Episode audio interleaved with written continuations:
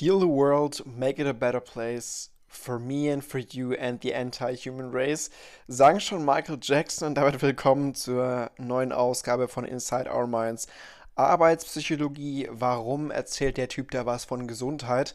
Wir reden doch hier über Arbeitspsychologie. Naja, weil das Thema heute Arbeit und Gesundheit ist. Gesundheit ist auch auf der Arbeit ein wichtiges Thema, weshalb wir uns heute deshalb damit beschäftigen.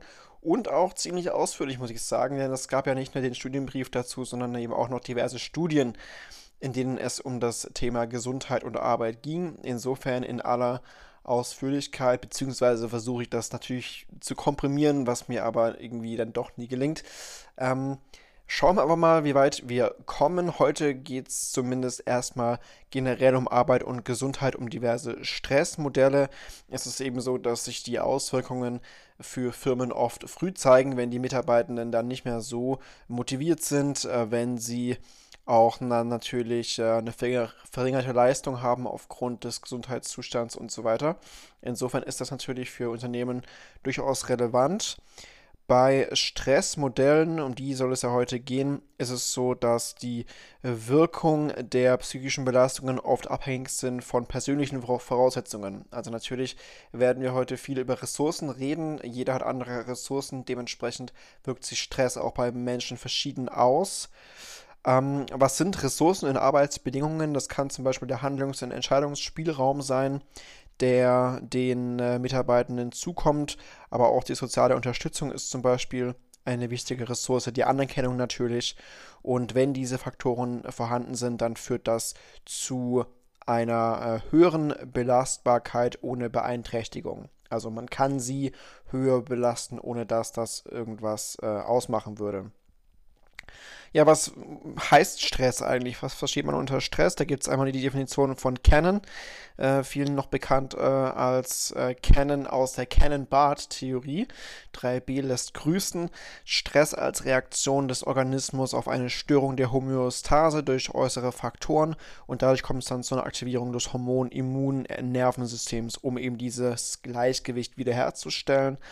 Ähm, eine etwas äh, modernere Definition gibt es von Kohlhaas, der sagte, Stress entsteht, wenn Anforderungen die eigenen Ressourcen überschreiten. Gibt auch noch eine probabilistische Definition, die besagt, dass Stressoren Stimuli sind, die für die Mehrheit der Menschen Stress verursachen. Da hat man es also auf die Stressoren bezogen und nicht auf den Stress per se. Wie kann man Stress überhaupt unterscheiden? Es gibt die wichtigen Lebensereignisse, die Major Life Events, die Stress verursachen können. Heirat an erster Stelle, äh, Studium, gut, eigentlich Studium, Studium an erster Stelle, aber natürlich dann auch sowas wie eine Scheidung oder im schlimmsten Fall der Tod eines geliebten Menschen. Ähm, gibt also demnach positive oder negative ähm, Major Life Events. Gibt es aber auch die Mikrostressoren, die Daily Hassles, äh, die Ärgernisse und die wiederkehrenden Probleme des Alltags, die eben dann auch negativ sich auswirken. Zeitdruck, Arbeitsunterbrechungen, Stau, lästige Personen und so weiter, die treten am häufigsten auf bei der Arbeit und äh, entfalten dann quasi ihre negative Wirkung durch die Dauer und Häufigkeit. Ähm, welche Besonderheiten gibt es noch bei den unterschiedlichen Stressoren? Es geht um die negative Interaktion zwischen der Intensität und der Frequenz. Also wie ich eben schon sagte, die äh, Mikrostressoren, die zeichnen sich halt durch die Frequenz zum Beispiel aus, diese Major Life Events dann eher durch die Intensität. Ähm, auch können natürlich intensive Stressoren schon bei Einzelereignissen schädigende Langzeitfolgen auslösen. Wie gesagt, die Stressoren der geringen Intensität müssen, müssen dann eher dauerhaft und häufig auftreten also chronisch sein. Man spricht dann ja auch von Chronizität.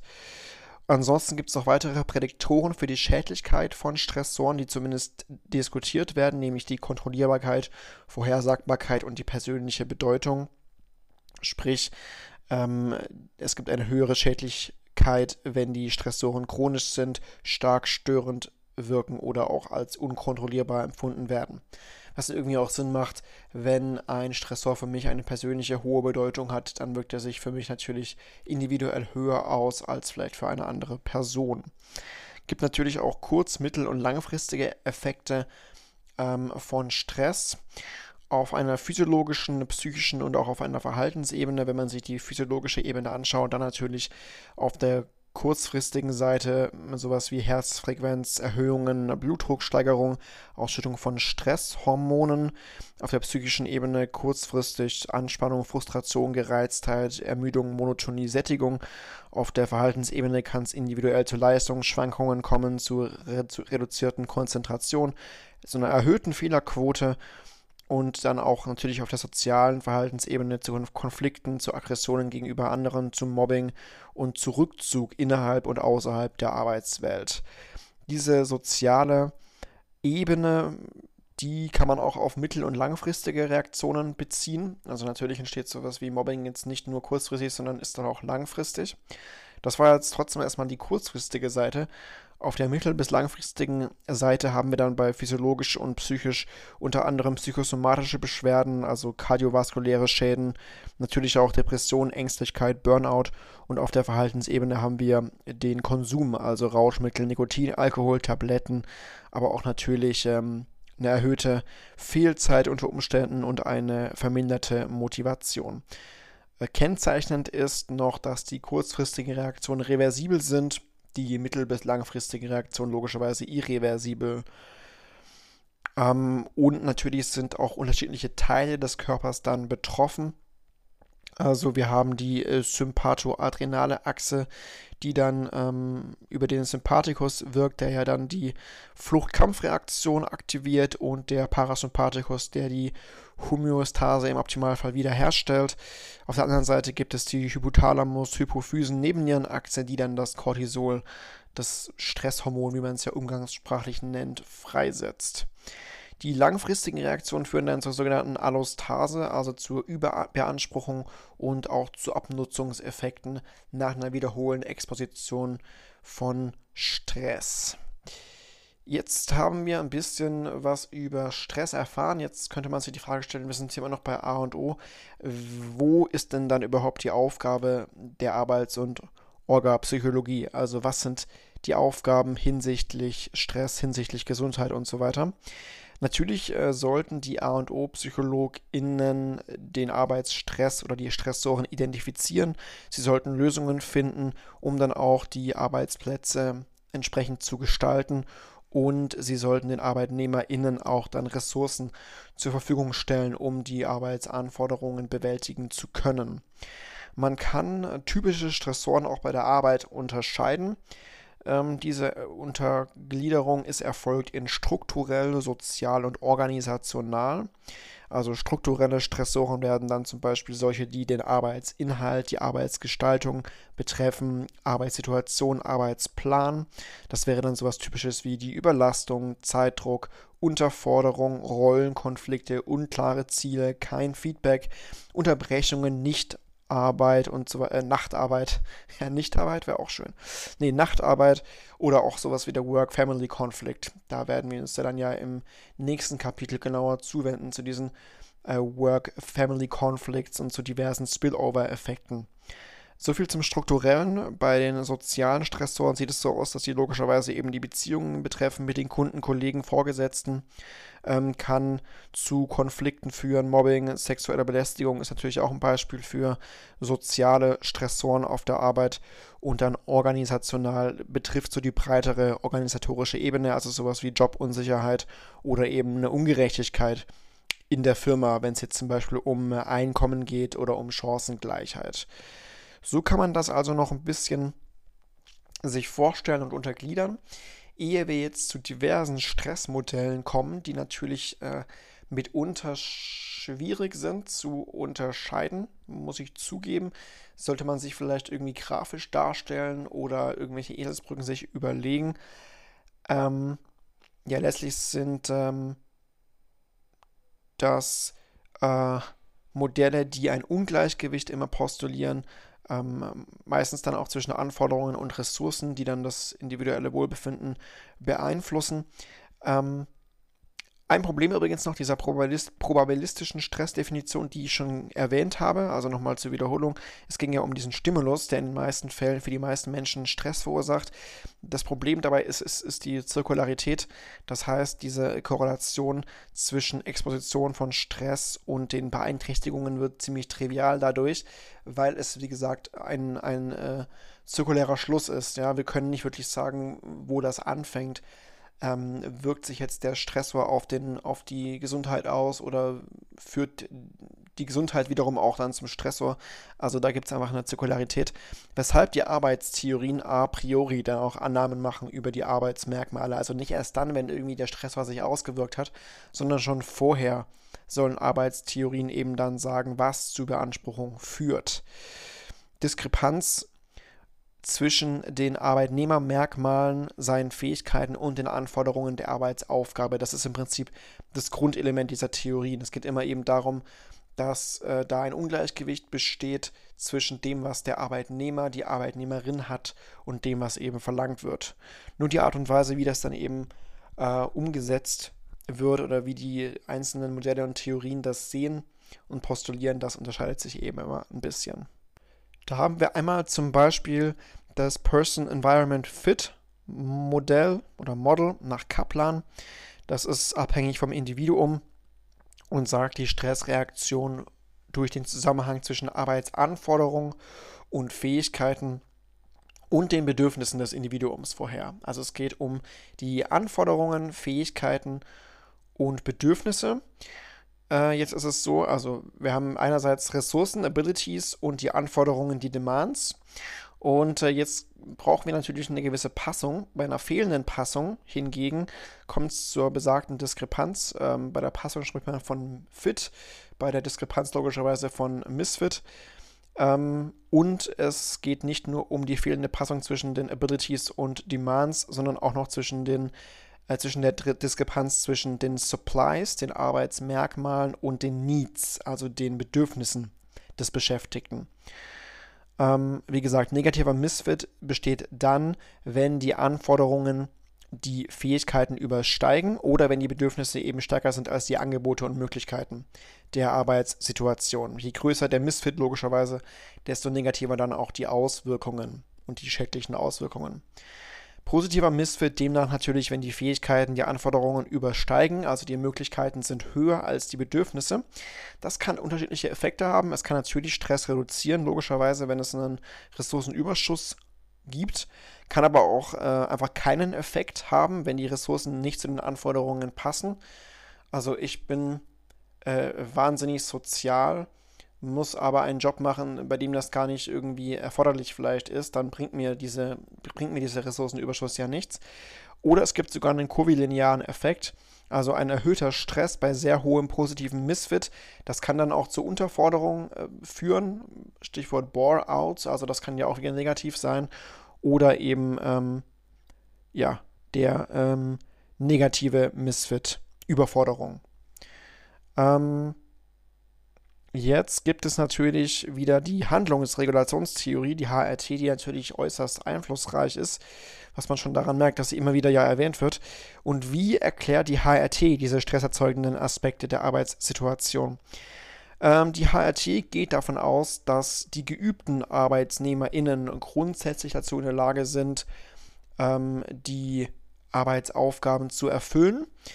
Und sie geht davon aus, dass menschliches Verhalten zielorientiert ist. Das heißt, Menschen haben eben das Bedürfnis, sich Ziele zu setzen und diese Ziele auch zu verfolgen. Wir wissen noch, die Ziele regulieren ja die Handlungen laut der HRT und die Stressoren hindern eben die Menschen daran, ihr Ziel zu erreichen. Jetzt gibt es nach Sensu HRT auch wieder verschiedene Arten, Stressoren zu kategorisieren, nämlich als Regulationshindernisse, als Regulationsunsicherheiten und als Regulationsüberlastung bzw. Überforderung. Also wir sehen, hier ist wieder die Regulation einfach im Fokus.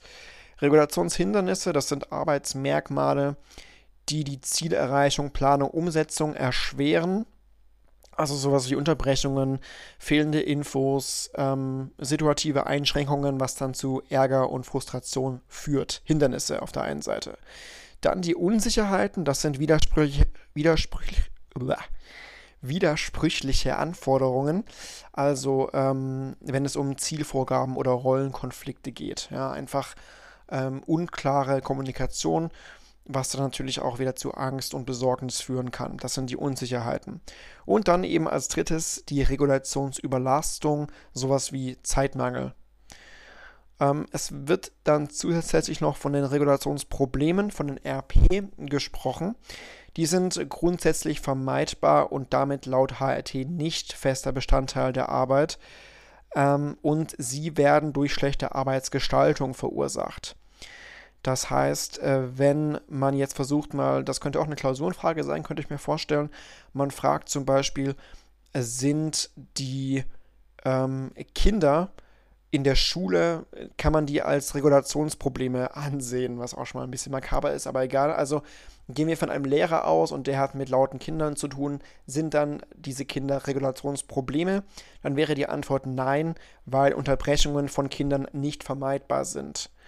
Das heißt, ähm, das wären dann eher, ähm, ja gut, Regulationshindernisse, weiß ich nicht, ob man das sagen kann. Jedenfalls sind es keine Probleme, weil das ja einfach zum, zum Job dazugehört. Ja? Regulationsprobleme zeichnen sich halt dadurch aus, dass sie vermeidbar sind. Und wenn ich als Lehrer arbeite, muss ich eben damit rechnen, auch mit Schülern zu tun zu haben. Ähm, was wäre dann zum Beispiel ein Beispiel für ein Regulationsproblem? Keine Ahnung, wenn ich hier beispielsweise einen Podcast aufnehme und nebenan scheißt eine Taube aufs Fenster, ähm, dann kann ich das vermeiden, indem ich, gut, weiß ich nicht, was ich tun, ich habe keine Ahnung, was ich tun würde, ehrlich gesagt. Vielleicht das Zimmer wechseln, ähm, der Taube sagen, dass sie nicht mehr auf das Fenster scheißen soll. Ihr versteht, was ich glaube ich sagen will. Wenn die Info zur Aufgabenerfüllung grundsätzlich verfügbar sind, dann ähm, handelt es sich um ein Regulationsproblem, sofern sie einfach ähm, durch ein schlecht geschaltetes Informationssystem zum Beispiel nicht zugänglich sind. Genau, von den scheißenden Tauben hinüber zum Effort Reward Imbalance Model von Siegrist. Und zwar geht es darum, dass die Ursache von Stress ein Ungleichgewicht ist zwischen Aufwand und Belohnungen. Also jetzt haben wir die Belohnungen im Fokus, deshalb heißt das Ding ja auch Reward. Ähm, Belohnungen können natürlich alles sein, also Erfahrung, Erfolg, Beförderung, Geld sind ja klassische Belohnungen. Jetzt gibt es einen sogenannten ERI-Index ähm, als Schwellenwert, um dann stressige von nicht stressigen Arbeitssituationen zu unterscheiden. Wenn der ERI-Index unter 1 ist, spricht man von der sogenannten Gratifikationskrise, heißt das Ungleichgewicht zwischen Effort und Reward ist eben so groß, dass Stress verursacht wird.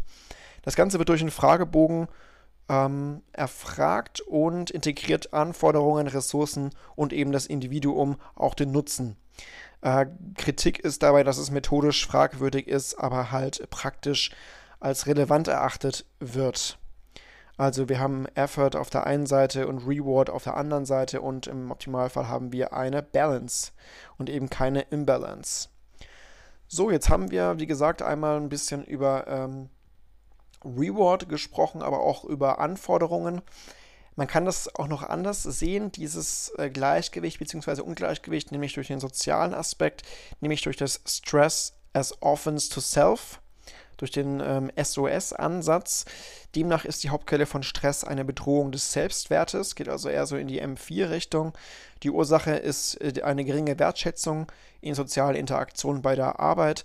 Demnach gibt es zwei potenzielle Bedrohungen des Selbstwertes. Einerseits durch das persönliche Versagen ähm, sogenanntes Stress through Insufficiency und zweitens durch die Respektlosigkeit oder Missachtung, also Stress as Disrespect durch andere Personen im Arbeitskontext kann eben zum Beispiel dadurch entstehen, wenn man unzumutbare Aufgaben bekommt von äh, einem Arbeitgeber beispielsweise, die einfach nicht zu den eigenen Aufgaben passen. Also hier haben wir den sozialen Aspekt drin, ich finde wie immer, dass äh, man ja schon vorwegnehmen kann, es wird keinen Gewinner geben bei diesen Modellen. Das alles ist ja irgendwie relevant, logischerweise. Spielt die Belohnung eine Rolle, das Selbst wird dabei auch eine Rolle spielen, die äh, Anforderungen, Ressourcen und so weiter natürlich auch. Aber gut. Machen wir munter, munter weiter mit den verschiedenen Sichten, die es da so gibt. Stichwort Challenge Hindrance Framework. Das ist ja eine Wiederholung, denn wir haben davon schon gehört, von den Hindrance Demands und von den äh, Challenge Demands. Das Ganze stammt von Kavanaugh. Ähm, Challenge Demands, das waren ja die herausfordernden, äh, motivationsfördernden Stressoren. Da gibt es einen positiven Zusammenhang mit der Jobzufriedenheit, mit Persönlichkeitswachstum, mit Motivation aber auch mit Belastung. Das ist wichtig bei diesem, bei diesem Modell, bei diesem Framework, dass beide Demands mit Belastung einhergehen, aber die Challenge Demands sind eben motivationsfördernd. Das ist der Unterschied. Hindrance Demands eben hindernde, gesundheitsbeeinträchtigende Stressoren, die die Persönlichkeitsentwicklung hemmen, also die ähm, arbeitsbezogene Leistung, auch die Gesundheit äh, gefährden können. Ähm, da gibt es einen Zusammenhang mit höheren Belastungen und einer geringeren Motivation. Also wie gesagt, beide Stressoren haben einen ähnlichen Einfluss auf die Belastung, aber eben eine unterschiedliche Auswirkung, unterschiedliche Effekte auf die Motivation. Das sollte man sich vielleicht merken beim Challenge Hindrance Framework. Allgemein kann man sich fragen, okay, es kann sein, dass zwei Menschen vielleicht äh, dieselben Stressoren haben, die auf sie einwirken und trotzdem reagieren die Menschen völlig anders auf denselben Stressor. Jetzt kann man sich fragen, okay, wie kann man denn solche inter- und intra-individuellen Unterschiede erklären? Einerseits eben durch die Ressourcen, weil die einen Puffer darstellen gegen schädliche Auswirkungen von Stress, also sowas wie Selbstwirksamkeit, Kontrolle, Kohärenz, Optimismus, Fitness, ähm, auch berufliche und soziale Kompetenz reduzieren die Wahrnehmung von Überlastung das kann natürlich ähm, Unterschiede erklären und auch Risikofaktoren. Also natürlich können Persönlichkeitsmerkmale dann auch wieder Risikofaktoren sein, unter anderem negativer Affekt, Neurotizismus, Misstrauen, das Typ A-Verhalten. Ich glaube, das ist ja bei AFG dann noch näher Bestandteil, ähm, was dann ja auch zu koronaren Herzerkrankungen führen kann, diese Typ A-Persönlichkeit. Ähm, Genau, so viel also dazu. Ähm, ein bisschen Wiederholung an der Stelle. Transaktionale Stresstheorie. Auch hier klingelt wieder 3b im Hinterkopf. Äh, Lazarus ist hier wieder mal ähm, Bestandteil der Betrachtung. Es geht darum, dass unterschiedliche Reaktionen auf Stress und den Stressprozess selbst erklärt werden. Demnach ist eben entscheidend für die Intensität einer Stressreaktion die Bewertung, die kognitive Bewertung der potenziell stressigen Situation und eben auch die wahrgenommene individuelle Fähigkeit, diese stressige Situation zu bewältigen. Also transaktional bedeutet eben Bewertungsprozess zwischen Stressor und Stressreaktion im Hinblick auf das Wohlbefinden. Wir haben also diese zwei Bewertungen. Ihr erinnert euch, Primary und Secondary Appraisal. Ähm, primäre Bewertung des Stressors, positiv, belastend, irrelevant. Und dann die sekundäre Bewertung der eigenen Ressourcen, also habe ich genug Ressourcen oder habe ich nicht genug Ressourcen. Wichtig dabei ist, dass die beiden Bewertungen nicht sequenziell sind, sondern diese beiden Bewertungen können sich auch gegenseitig beeinflussen. Dann kommt es eben zum Coping, also zum aktiven Versuch, die Stresssituation zu reduzieren, zu verändern, zu beenden. Entweder problemorientiert oder emotionsorientiert. Problemorientiert insofern, als dass ich die Situation verändere, indem ich neue Strategien zum Beispiel suche oder um Hilfe frage. Emotionsorientiertes Coping, da geht es darum, dass der Bezug zur Situation geändert wird, um dann aversive emotionale Reaktionen zu reduzieren. Also zum Beispiel, indem ich Sport treibe. Und am Ende kommt es zu einer Neubewertung der Situation und es wird im besten Fall angepasst und gelernt. Welche Rolle spielen die Arbeitsgestaltung und die Arbeitsressourcen? Ähm, also Arbeitsressourcen, das sind eben diejenigen physischen, psychologischen, sozialen, organisatorischen Aspekte der Arbeit, die bei der Erreichung von Arbeitszielen helfen. Ähm, die helfen auch dabei, gesundheitliche Kosten zu reduzieren, auch organisationale Kosten zu reduzieren, die in Verbindung mit Arbeitsanforderungen stehen. Arbeitsressourcen fördern Persönlichkeitswachstum, Lernen und auch Entwicklung und sie bestimmen die gesundheitsbezogenen Auswirkungen der Arbeit. Nächstes Modell, Job Demands Control Modell JDC von Karasek bzw. Job Demands Control Support Modell, die Weiterentwicklung des Ganzen. Wir haben bei der JDC, wie der Name schon sagt, Kontrolle als zentrale Ressource. Es ist eben das Modell der Arbeitsanforderungskontrolle. Ähm, das heißt, Arbeit kann eben auch Wohlbefinden fördern, Stichwort Salutogenese. Wir haben die Dimensionen Anforderungen, also das sind ja die Job Demands, die Stressoren. Und wir haben die Kontrolle, also Job Control, sowas wie Entscheidungsspielraum, Komplexität der Entscheidungen, Fähigkeitsnutzung. Und diese beiden werden dann kombiniert, diese beiden Faktoren. Ähm, das heißt, wenn wir nicht in der Lage sind, einen Stressor zu verändern, dann sollten wir nach diesem Modell eben die Kontrolle erhöhen. Wir haben dann, wenn man das durchdenkt, vier Arten von Jobs, nämlich Active Jobs, High Strain Jobs, Low Strain Jobs und Passive Jobs. Wenn die Anforderungen nämlich hoch sind und die Kontrolle auch hoch ist, haben wir einen Active Job. Wenn die Anforderungen niedrig sind und die Kontrolle auch niedrig ist, ja, das schlechteste haben wir einen Passive Job. Wenn Anforderungen hoch und Kontrolle niedrig, den High Strain Job, da haben wir die höchste Gesundheitsrisiken Risiken dabei. Und wir haben noch den Low Strain Job, wenn die Anforderungen niedrig sind und die Kontrolle hoch ist. Das wird dann eher unterfordernd sein, das Ganze. Was ist anders beim Job Demands Control Support Modell? Da haben wir eine Erweiterung um die soziale Unterstützung durch Kollegen und Vorgesetzte. Heißt, wir haben Kontrolle und soziale Unterstützung als Ressource, äh, die noch mit drin ist. Demnach ist es dann am schädlichsten, wenn wir eine Tätigkeit haben, die hohe Anforderungen hat, eine niedrige Kontrolle und noch eine niedrige soziale Unterstützung, also wo wir hoch, ähm, eine hohe Isolation haben. Da ist das Soziale also noch mit drin. Äh, beide Modelle, das ist die Kritik, beide Modelle sind ein bisschen zu stark vereinfacht und es ist natürlich, wenn man sich das vorstellt, ein bisschen zu einfach, da zwei Ressourcen zu definieren. Ähm, denn ähm, ja, es gibt natürlich noch viel mehr Ressourcen und man muss auch sagen, äh, Kontrolle und soziale Unterstüt Unterstützung sind nicht für alle Berufe relevant. Wir haben ja auch Berufe, wo man ziemlich alleine ist, als Podcaster zum Beispiel. Gut, okay, da habe ich auch soziale Unterstützung von den, von den besten Fans der Welt natürlich. Aber ich habe jetzt niemanden hier bei mir, der mich anfeuert. Schade eigentlich. Genau, also das ist einfach beides ein, bisschen zu sehr äh, vereinfacht. Jetzt haben wir aber auch noch ein JDR-Modell, ähm, also Job Demands und Job Resources sind relevant im JDR-Modell. Arbeitsanforderungen, Ressourcenmodell. Das schlägt eben noch mehr Ressourcen vor als JDC und DCS, also das, was wir eben gerade gesagt haben. Wir brauchen noch mehr Ressourcen. Wir haben unterschiedliche Berufe, unterschiedliche Anforderungen und dadurch auch unterschiedliche Ressourcen. Ähm, wir haben Ressourcen, die können die intrinsische Motivation fördern und wir haben dann auch eine Wechselwirkung zwischen Anforderungen und Ressourcen. Also Ressourcen sind äh, letztlich auch Puffer von schädigenden, schädigenden Wirkungen von Anforderungen, wie wir ja schon gesagt haben, dass die Ressourcen da abpuffern. Jedenfalls beeinflussen Demands und Ressourcen den individuellen und organisatorischen Outcome durch zwei Prozesse. Das ist ja auch äh, eine Wiederholung, wie ihr jetzt vielleicht merken werdet, denn es gibt den Health Impairment Prozess und den Motivational Prozess, Process. Da haben wir auch schon drüber geredet. Also Health Impairment Process heißt, die Job Demands führen zu Gesundheitsbeeinträchtigungen ähm, und Energieressourcen werden aufgebraucht, was zur Erschöpfung führt.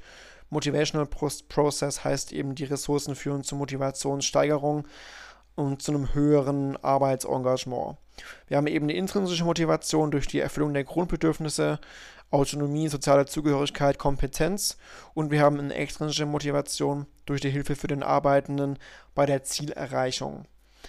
Ähm, es gibt auch neuere JDR-Modelle, die haben dann oder beinhalten persönliche Ressourcen wie Selbstwirksamkeitserwartung oder Optimismus und gehen dann auch von der Interaktion zwischen Ressourcen und Anforderungen aus. Jetzt noch was zum Thema Erholung. Ein gutes Stichwort, Erholung. Ähm, das gibt ja immer den Zyklus von Arbeits- und Ruhephasen. Äh, was versteht man unter Erholung oder unter Recovery? Ganz einfach der Prozess nach der Arbeit, in dem man äh, verbrauchte Ressourcen wieder aufbaut, ist eben entscheidend dafür, ob dann reversible kurzfristige äh, Stressreaktionen zu langfristigen werden oder nicht. Was sind wichtige Faktoren für erfolgreiche Erholung? Ausreichend und ungestörte Erholungszeit, eine Grenze zwischen Arbeit und Privatleben und ein Tätigkeitswechsel kann auch sehr wirksam sein, sogar einen gleichen Effekt haben wie Ruhe. Also einfach mal was anderes machen. Jetzt, wenn wir über Erholung reden, reden wir auch schnell über Prävention. Ähm, Verhaltens- und Verhältnisprävention wurde ja, glaube ich, auch schon mal thematisiert zu Beginn. Das wird nochmal ein bisschen genauer unterschieden. Die Verhaltensprävention ist eben die Veränderung der Person und des gesundheitsbezogenen Verhaltens. Logischerweise, indem man dann individuelle Bewältigungsstrategien verbessert, indem man äh, problem- oder um, emotionsorientiert vorgeht. Verhältnisprävention demnach, wenn man die stressinduzierenden Arbeitsbedingungen verändert, wenn man Unterbrechungen verringert, wenn man äh, ein Gleichgewicht schafft zwischen Aufwand und Belohnung, wenn man Ressourcen erweitert, zum Beispiel, wenn man Feedback äh, einbaut. Dieser Weg über die Verhal Verhältnisprävention ist der nachhaltigere Prozess. Das entspricht auch dem, was die Gesundheits- und Arbeitsschutzansätze in Deutschland so sagen, ähm, indem man einfach die Quelle von Gesundheitsrisiken bekämpft, anstatt dass man einfach versucht, da irgendwie äh, persönliche Verhaltensänderungen zu priorisieren. Gibt allerdings gemischte empirische Befunde zu Verhaltens- und Verhältnisprävention. Genau, so viel zum ersten Teil von Gesundheit. Wie gesagt, ich habe mir vorgenommen, dass ich dann die Studie bzw. die Artikel ähm, gesondert behandle. Es geht dann ja bei Semmer und Zapf unter anderem um gesundheitsbezogene Interventionen. Vor allem ähm, heute war das ja vor allem Input zu den verschiedenen Modellen. Vielleicht nochmal kurz zum Überblick. Wir haben Job Demands Resources also ein Arbeitsanforderungen-Ressourcenmodell. Wir hatten das Job Demands Control Modell und Job Demands Control Support Modell mit Kontrolle und sozialer Unterstützung im Vordergrund. Ähm, wir haben nochmal die transaktionale Stresstheorie von Lazarus wiederholt. Wir hatten das Challenge Hindrance Framework von Kavanaugh. Wir hatten den Stress as Offense to Self Ansatz, Effort Reward Imbalance, also mit der Belohnung noch mit drin die HRT nochmal mit den verschiedenen Kategorien von Stressoren. Wir hatten Person Environment Fit Model mit den verschiedenen Misfits, die es so gibt. Und wir hatten typische Arbeitsstressoren, die noch allgemein in der Arbeit äh, unterschieden werden. Hatten uns dann noch zu Beginn angeschaut, welche Effekte Stress überhaupt haben kann. Und dass es eben Mikrostressoren und die Major Life Events gibt. Vielen Dank an der Stelle fürs Zuhören bedanke mich wie immer, wünsche euch passend zum Thema natürlich wie immer viel Gesundheit und vielleicht hört man sich dann bei der nächsten Folge wieder. Macht's gut, ciao.